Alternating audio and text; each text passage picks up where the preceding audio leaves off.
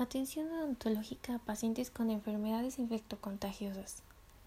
El odontólogo como miembro del grupo de profesionales de la salud está en constante riesgo de adquirir enfermedades virales y bacterianas altamente contagiosas, como el virus de la hepatitis B, el virus de la hepatitis C y el virus de inmunodeficiencia humana, entre otros que en muchos casos pueden ser mortales. Las normas de bioseguridad surgieron con la finalidad de controlar y prevenir la transmisión de enfermedades infectocontagiosas, razón por la cual deben ser aplicadas en la práctica diaria del profesional de la salud. Una enfermedad infectocontagiosa es causada por un microorganismo que puede ser transmitida de una persona a otra. Los microorganismos que causan enfermedades se llaman patógenos y pueden ser virus, bacterias, protozoarios y hongos. La bioseguridad se ha constituido en una nueva área de la odontología que tiene la particularidad de ser una norma de conducta profesional que debe ser practicada por todos, en todo momento y con todos los pacientes. Aquel profesional que desee mantener su propia salud y la de aquellos que le rodean, ya sea en su propia casa o en el consultorio, familiares, compañeros de trabajo y o pacientes, deberá ser un ferviente y exigente observador de que dentro de su centro de trabajo se cumplan con estricta medida las diversas normas de protección de la salud de quienes le acompañan a diario.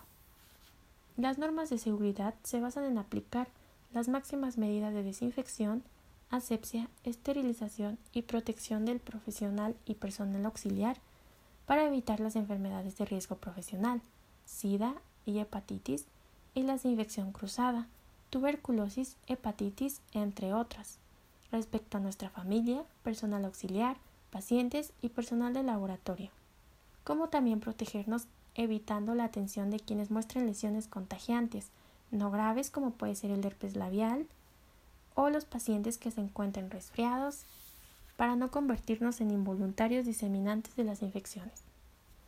Barreras protectoras. El CDC y la ADA recomiendan emplear sistemáticamente diversas barreras biomecánicas como método de prevención. Estas barreras han ido implementándose cada vez más en la conducta de los trabajadores de la salud bucal a través de diversas técnicas que comprenden la protección de los ojos, las manos, la boca y la nariz, por medio del uso de guantes, tapaboca y máscara, entre otros. Las barreras protectoras pueden clasificarse en vestimenta protectora, incluyendo calzado, bata y gorro, tapabocas, guantes y protección ocular. Higiene de manos. La higiene de manos es una de las medidas más importantes y efectivas para reducir la transmisión de microorganismos de una persona a otra.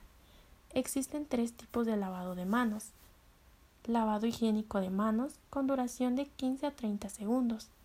Lavado aséptico de manos con duración de 40 a 60 segundos y lavado quirúrgico de manos con una duración de entre 2 y 6 minutos. Medios de transmisión. Contacto directo con lesiones, sangres, fluidos orales y secreciones nasorrespiratorias contaminadas son uno de los medios de transmisión para las enfermedades infectocontagiosas.